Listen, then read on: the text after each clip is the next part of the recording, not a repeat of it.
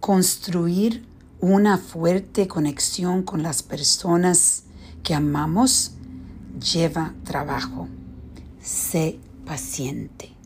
Esa es la reflexión del día.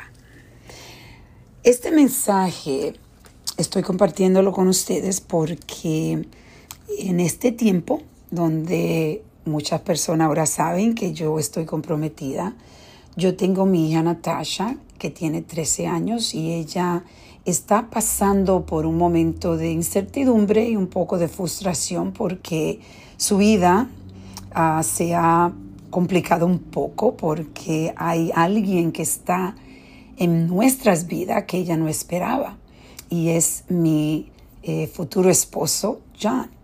Y ella está adaptándose a todo esto. Entonces para ella ha sido un poco difícil. ¿Y qué ha pasado? la conexión que yo he tenido y he, trabajado tanto tiempo de tener con ella ha estado un poco débil en este en estas dos o tres em, yo diría semanas eh, últimamente especialmente después que John me pidió matrimonio ella ha estado un poco desconectada y frustrada porque ella ve que su vida le va a cambiar entonces, yo he empezado a tratar de ver cómo yo puedo lidiar con la situación y cómo yo puedo buscar la forma de tener más paciencia con ella, porque yo he hecho tanto trabajo en conectarme con mi hija.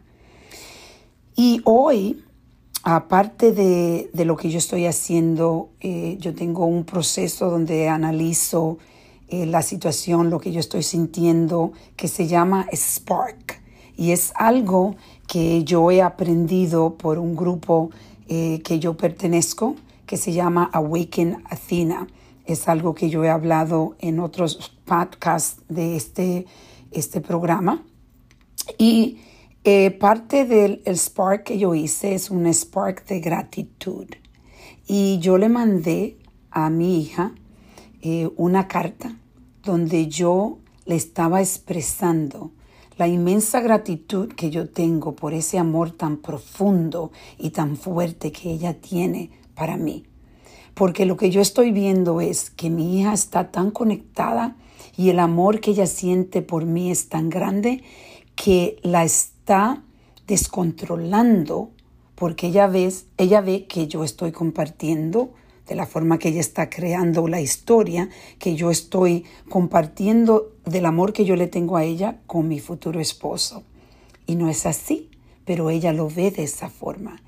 Entonces em, me puse a pensar cómo cuando nosotros estamos conectándonos o para mantener esa conexión fuerte con las personas que amamos, debemos trabajar fuerte para seguir conectando porque la desconexión es parte de relaciones. No importa qué relación tú tengas, vas a tener una armonía en desconexión y en conexión. Y por eso decidí ser paciente con ella.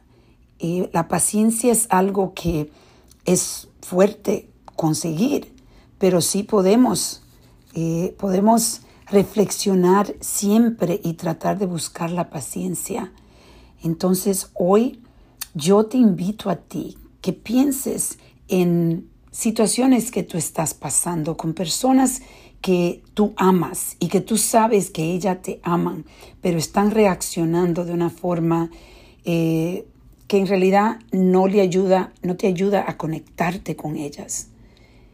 Y ve, ponte a pensar que tú tienes parte, tienes que trabajar también en la reconexión.